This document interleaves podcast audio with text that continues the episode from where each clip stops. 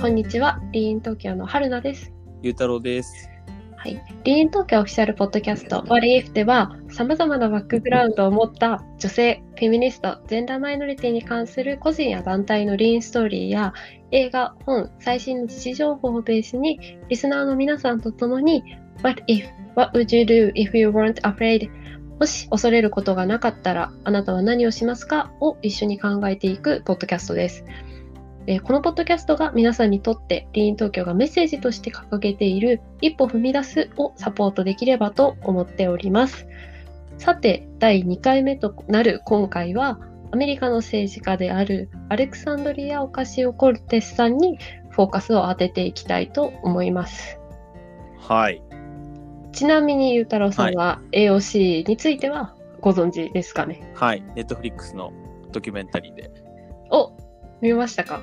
見ました。おー、はいなるほど。見まあました。おーじゃあまたその感想もちょっと後ほど、感想ですか？えはい。はい、き気になるんでちょっとぜひお伺いしてきればと思うんですけど、はい。まあ、まだご存知ない方もいらもちろんいらっしゃると思いますので、まあ改めて簡単にあ AOC についての紹介をしていきます。はいえー彼女は1989年のニューヨーク市出身で、ブロンクス生まれの父親とプエルトリコ出身の母親を両親に持ちます。で彼女はボストン大学に進学をして、えー経済と国際関係学を学んでいたんですけれども、その2008年にですね、大学在学中にお父様を亡くされてしまって、はいえー大学卒業後はおお母様を助けるために、ウェイトレスやバーテンダーの職を務めていたそうです。なるほど。卒業されてから、あれなんですね。あの、映画のシーンでもありましたけど、うんうん。はい。あの、バーで働かれてる彼女のシーンがありましたけど、ありましたね。うんはい。結構長いんですもんね。そのバーで働かれてたのが。そうですね。まあ、その後に、その選挙に出たのが2018年なので、まあ、だから単純に考えると10年間くらい、ウェイトレスとか、ばまあ、その映画に戻ってきたバーテンダーの職を務めていたっていう感じで。彼女あの、すごくポジティブですよね。あの映画でも話してましたけど、うんうんうん。選挙であの時の経験がすごく役に立ってるって言ってたのがめちゃめちゃ印象的です。ああ、言ってましたね。まあ、はい確かに。それを見た時に、うんこの人は、なんだろう、その状況を、こう、なんていうんですかね。なんかなってますね。大丈夫ですか？なってました。ごめんなさい。え、今のこれ入ってます？入ってました、今めっちゃ。え、ああ、ダメだ。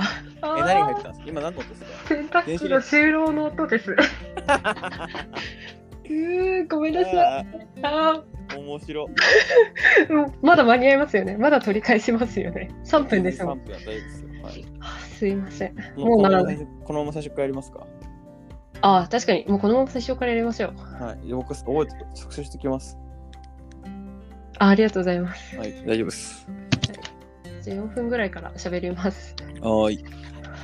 やらかした。じゃあ行きます。大丈夫でした？あ、大丈夫です。はい。はい。じゃあ行きます。はーい。はい皆さん、こんにちは。リーン東京の春菜です。ゆうたろうです。はい。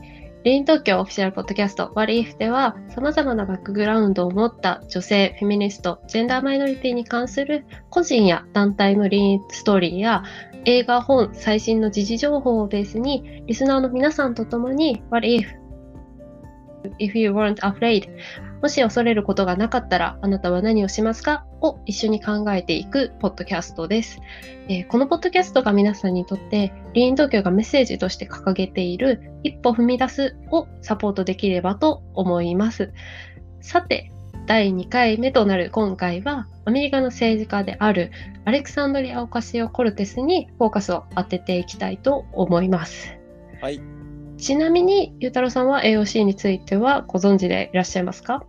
はい。ネットフリックスのドキュメンタリーで見させていただきました。見たんですね。見ました。はい。まあ、その映画についてのお話とか、まあ、ゆうたろうさん自身の感想も、まあ、後々ちょっとお伺いできればなっていうふうに思うんですけれども、はい。まあ、まだもちろんご存知でない方もいらっしゃるかなというふうに思うので、まず簡単に、えー改めて AOC についての紹介をしていきたいと思います。はい。えー彼女は1989年ニューヨーク市の出身で、ブロンクス生まれの父親と、ベルトリコ出身の母親を両親に持っております。はいで、ボストン大学に進学をして、経済学と国際関係学を学んでいったんですけれども、その在学中の2008年に、えー父親を、えー亡くされてしまって、えー大学卒業後は、えっと、お母様を助けるために、ウェイトレスやバーテンダーの職を務めていらっしゃったそうです。なるほど。うん。まあ、いわゆる、まあ、下積みって言ったらあるかもしれないですけど、うんうんまあ、そういう期間があったわけですね。まあそうですね。まあ個人的にはその、ボストン大学っていうとかなり有名というか優秀というか、な大学に行ってても、でもはい卒業後は、ウェイトレスやバーテンダーの職をずっとややられていらっしゃったっていうのは結構印象的というか、まあ衝撃的でもあり、はい。うん。びっくりし。たところではありましたね。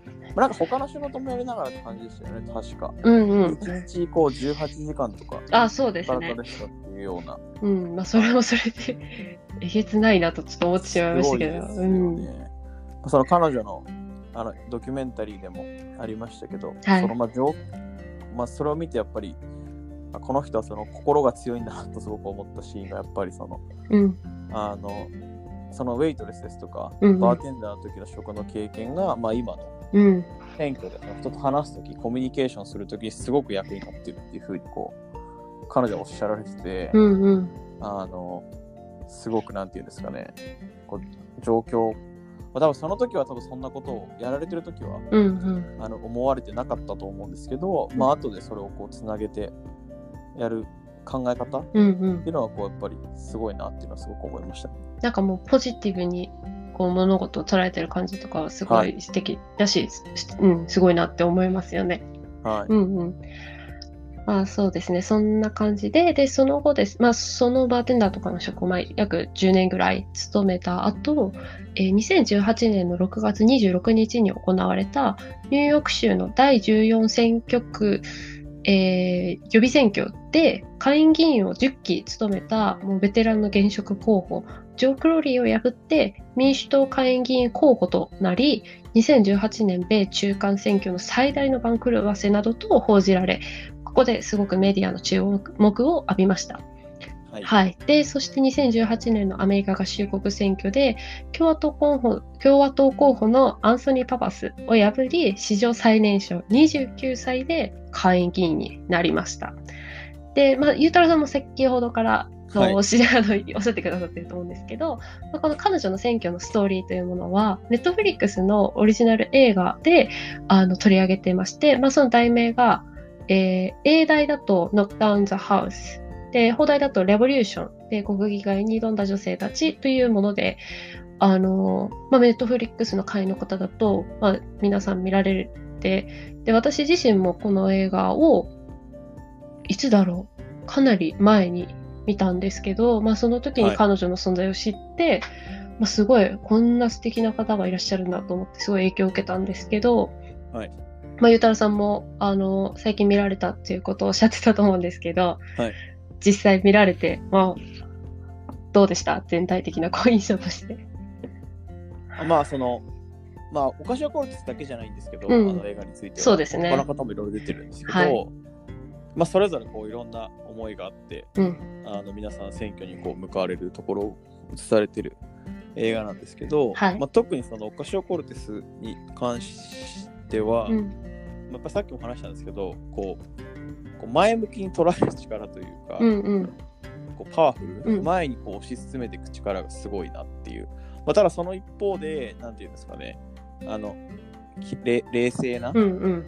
まあ、側面みたいなのもあって、まあ、その、いわゆるその、熱くな熱いとその冷静のまあちょうど間というか、まあ、その両方を持たれてるなっていう印象はすごく、はいうん。ありますね。す。あの、うん集会であのひ人前で話すのは、彼女僕見てすごいなと思ったら、人前で話すのは簡単だってよく言う 言いますすね。かはい。それってすごいなってうんいうのはすごく思いましたし、うんあとその集会とかで質問されるときは、まあ、ものすごく冷静にうんうんうん。受け答えをして、あのデータを用いて話されるので、うんうん。なんかそういうのは、はい、こう両方も持たれていて、うんすごいす素敵だなというか、うんうん。なんか、まあ、あと、うん。あと彼女の彼氏も素敵だなとあ、めっちゃわかります、それ。あの選挙前でしたっけ？すごく落ち込んでる時はいはいはいはい。に、大丈夫だよみたいな、うん。君ならできるよみたうんいなのをこう、はいまあ、もちろんそうやられたら、ちょっとそういうのはうるさいって思う人も中にはは い当然世の中いるかと思うんですけど、まあまあまあまあ。まあ彼女はすごくこうまっすぐというか、うんうん。はい、方なので、なんかこうすごく素敵だなと僕は見ていて、めっちゃわかります。はい僕もそういう人になれたらいいなと思いました。なれたらとか、まあ、もしあの落ち込んでたらね、あ、はいはい。サポートできるようになりたいなって、なんかこうちょっと自分の好感度上げように言ってるみたいなあれですけど、なんかまあでもそういうふうに、まあ、でも素直に思いました。うんうん。でも、なんかやっぱ、その、選挙の期間でこう表舞台に立つときは本当にその熱さもあるしでも冷静さもあってすごくかっこいいんだけれどもそのなんていうプライベート、まあ、例えばその彼氏さんであるパートナーさんとこう同棲されていらっしゃってましたよねだそうそうだから同棲されていらっしゃる姿とか見てると本当になんだろう、まあ、自分たちと同世代なのでなんかすごく親近感が湧くというかすごい等身大の姿も描かれていて。はい、なんか本当にこうかっこいいな。ただただかっこいいし素敵だなってこう思える。なんか女性だなっていうふうに思ってすごい私はなんか影響を受けたというか素敵だなっていうふうに思ったんですけど、まあ、さっきその、ゆうたろうさんもおっしゃったその熱さとこう冷静さでこううん例えば市民からこう質問が来た時にすごくデータも用いて話されていらっしゃるっていう話があったと思うんですけど、まあ、彼女はそれをはい政治家になった後も、やっぱりすごく、なんていうんですかね、様々なこう問題や差別にまあ立ち向かうこう機会がすごく多かったんですけど、でもそれに対してすごく勇気を持ちつつ、でも冷静さも持ってこう向き合っていらっしゃるんですね。で、まあ、ね。はい。で、例えば彼女は昨年、あの、同僚である、まあ、同僚といってもかなりお年を召された議員さんだったんですけれども、まあ、議員ある議員さんから、まあ、性差別の暴言を、あの、うんはい、受けらられてしまっていて、で、まあ、その時に彼女は本当に冷静に、まあ、彼女、彼の、あの、謝罪をすごく批判をしていたんですよね。いや、まあ、そりゃそうですよね。でもなんかす、私はあの、確かあれ、その議、議会かなんかで話されてらっしゃる動画を、その当時ツイッターかなんかで見たんですけど、でもなんだろう、あんなに冷静に、淡々とこう問題について指摘していくなん人ってなかなかいないくないかなって、特に日本だと。なんかすごくうん、そうですね。まあ、今の政治家とかを見てると、まあ、あんまり、なんていうんですかね。こう、まあ、まあ、こう、しがらみがあるのかなんだかわからないですけど、うん。こう、立場を考えて、こう、まあ、空気を読むみたいなのが、こう、日本のあれにあるのかもしれないああ、確かに。はい。まあ、いよ、よ、よかれ悪かれあるあると思いますけど、うんうん。まあまあ僕ももしかして今空気読んだ話かもしれないですけど、はい。なんかこう、やっぱりこう、なんていうんですかね、まあ言いづらい文化は、言いづらい、言いづらい、まあでも、向こうでも別にそれはあると思うんで、やっぱああやって言い切れるっていうのはすごいいいことです。うん、本当にはいなんか素敵だなっていうふうに私は思って、はいまあその中で、まあちょっと一つ今回ちょっと、あの、ピック、その発言の中でこう、あの、AOC の発言の中でピックアップしたものがあって、はい。まあ、娘がいるからといって、妻がいるからといって、まともな男性になれるわけではないと信じています。尊厳と敬意を持って他人と接することで、人は真っ当な人間になるのです。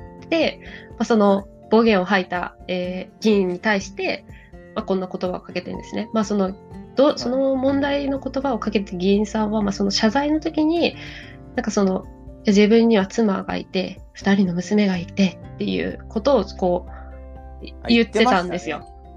はい。言ってましたよ。言ってました。思いで、そ。れに対しては、あの彼女は、いや、娘がいいるからといって、妻がいるからといって、あのまともな男性になるわけじゃないですよって。うんですよね。で、まあ、尊厳と敬意を持って他人と接することで、まあ、真っ当な人間になるんですよって。間違いないですね。まあ、これはちょっと、あれなんかどっかの誰かさんにも かけてなんかそのままそっくりこう通じるところがあるような言葉だなと私は調べていて 感じたんですけれども。そうですね。はい、まあまあまあまあ、うん、はい。そうですね。あの、彼も娘が、娘も女性が多い家族だったあ、そうなんですね。うん、うん、はい。まあでもまあ関係ないってことですね。なんでこう、普段からやっぱり、まあそういう形で、はい、接していかないと、うん。なんで、まあそうですね、やっぱ尊厳と敬意っていうのは、当たり前ですけど、意外とできなかったりとか、うん、追い込まれたりするとっていうのはあったりすると思うんで、うん、はい、そこはやっていかないとって感じですね。うん、なんか、まあ、もちろんそのそれぞれの議員さんに対してもだし、私たち自身に対しても、まあ、考えなければならない部分ではあると思いますし、まあ、その自分が、まあ、そういった性差別の発言を受けたときに、じゃあ冷静にこういう、こう、レスポンスというか、批判を、こう、出せるかっていうと、やっぱりなかなか勇気がいることだったりすると思いますし、ましてや政治家的、はい、なんていうんですかね、こう、全市民が見てる、もう場ではあると思うので、すごくあの、なんだろう、勇気のある、まあ、一歩踏み出している行動だなって私はすごく思っていて、で、まあ、か、うん、間違いないです。で、彼女もまあ以前、あの、とある、あの、なんだっつうか、インタビューかなんかの時に、まあ、change takes courage って、まあ、変革には勇気が必要ですっていうふうに、あの、発言をしていて、まあ、彼女の、まあ、映画もそう、はい、映画とか見ると本当に、あの、なんだろう、勇気を持って行動しているなっていうふうに思うんですけれども、まあ、今回のこの AOC からこう私たちが学べることのまあ一つとしてはやっぱり少しの勇気を持つことでまあその社会全体にっていうほどでもないですけれども何かこう自分の日々の行動だったりとかこう周りの環境とか、まあ、少しずつこう勇気を持って行動すれば何かこう変革につながったりこうリーンできるところにまあ、つながるのかなっていうふうに。そうですね。うん、もう本当この行動自体が、うん、はい、いいんでもありますし、恐れなかったらどうするっていう感じしますよね。うん、本当になんかまさしく当てはまるところだなというふうに私は思いましたね。はい。まあ、あと、あの、失礼ですけど、はい、すごいパートナーがいるのはすごい重要だなと。結構彼の存在、僕別に男性だから彼を教わってないですけど、うん、結構あの大事、大事というか、うんうん、まあその、別にその、あと、パートナー、うん、別に男性だろうが女性だろうが関係ないと思うんですけど、うん、まあ近くにこう応援してくれる人がいるっていうのは、あのすごくいいことなんだろうなと間違いない。思ったんで、一人だとやっぱ辛いですからね、何事も。仲間は大事だと思います。なんかやっぱな何でもこう話せる仲間だったりとかこう弱みとかも出せるような人が周りにいるかどうかでやっぱり変わってくる部分ってすごくありますよね。うん。はい、間違いないと思います。うんうんうんそういうパートナー、そうね、パートナーシップについてもいつか話してみたいですね。うん、いいですね。はい。はいまあ、じゃあ今回は、ね、はい、そんな感じですかね。はい、今回もお聞きいただきましてありがとうございました。えー、リン東京では定期的なイベントの開催や各種 SNS、Twitter、Instagram、Facebook、 noteにて、えー、定期的な情報発信を行っております。そちらもぜひチェックしてみてください。はい、それでは次回のエピソードでお会いしましょう。春菜でした。ゆうたろうでした。ありがとうございました。失礼します。